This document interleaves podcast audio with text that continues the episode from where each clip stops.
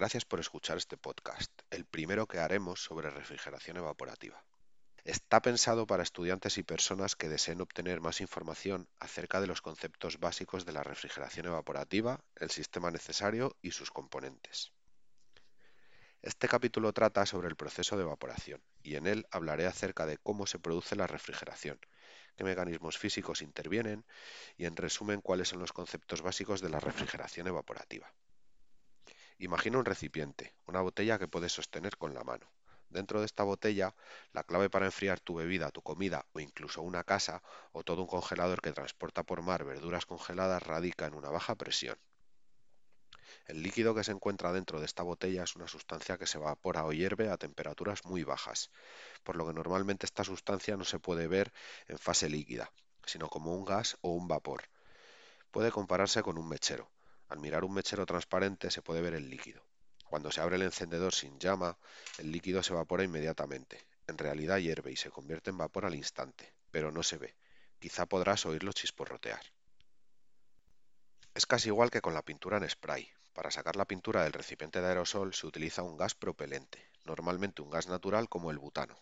Dentro del recipiente de aerosol presurizado, el butano está en su forma o fase líquida, pero en el momento en el que se presiona el botón o la válvula, el gas y la pintura se liberan a la atmósfera. El butano se evapora inmediatamente y la pintura se pulveriza. Además, el butano es un gas natural que se licúa fácilmente con una presión relativamente baja, por lo que es estupendo como carburante o para los encendedores, ya que también es altamente inflamable. Cuando se utiliza un aerosol durante un buen tiempo, se puede sentir que el recipiente se enfría. ¿Por qué? es porque el butano se evapora. Para que el butano se evapore, debe pasar de fase líquida a fase gaseosa. Parece sencillo, pero se necesita energía para transformar la sustancia de una fase a otra. Se puede comparar con el agua. Si deseas que el agua pase de líquido a vapor, es decir, a vapor de agua, tendrás que añadir calor. Es exactamente lo que se hace al hervir un huevo. El agua se evapora hirviéndola o añadiendo energía en forma de calor. De la misma manera que con el butano del aerosol, simplemente no se piensa en él como energía añadida en forma de calor ambiente o calor generado por la mano.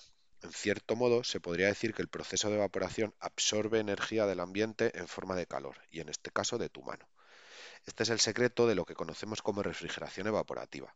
Este es el proceso que tiene lugar dentro de la nevera de tu casa, específicamente dentro de los tubos de la parte trasera de los componentes internos de tu frigorífico.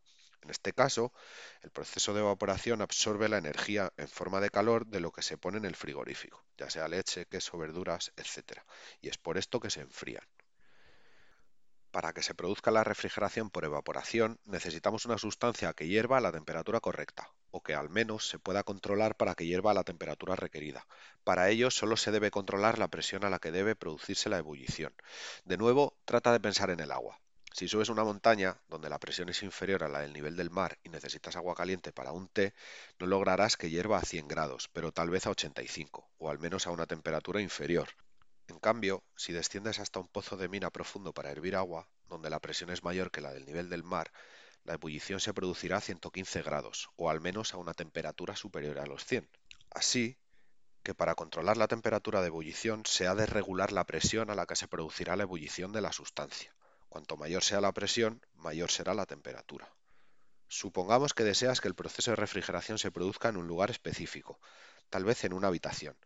Todo lo que tienes que hacer es pasar la sustancia por un tubo a una presión más alta hasta el lugar donde deseas que hierva. En cierto sentido, también podemos decir que esto es lo que sucede con un aerosol, donde el butano se mantiene bajo presión mientras se transporta hasta donde se desea usar, y luego es liberado exactamente hacia donde se desea pintar al presionar el botón.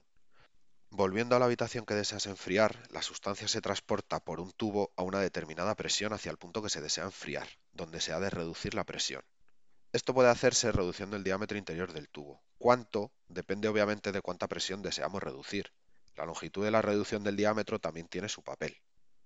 Al lado opuesto de esta reducción, el tubo vuelve a su diámetro original, o probablemente incluso un diámetro más amplio. Esto significa que la presión dentro del tubo después de la reducción es menor y por lo tanto también la temperatura a la que la sustancia hierve. En el segundo capítulo hablaré acerca de la sustancia a la que empezaremos a llamar refrigerante, sobre qué es y algunas cosas que hay que tener en cuenta antes de elegir un refrigerante para un sistema de refrigeración. Este podcast ha sido presentado por Danfoss Climate Solutions. Visítanos en danfoss.es para inscribirte a nuestras fantásticas clases de formación virtual.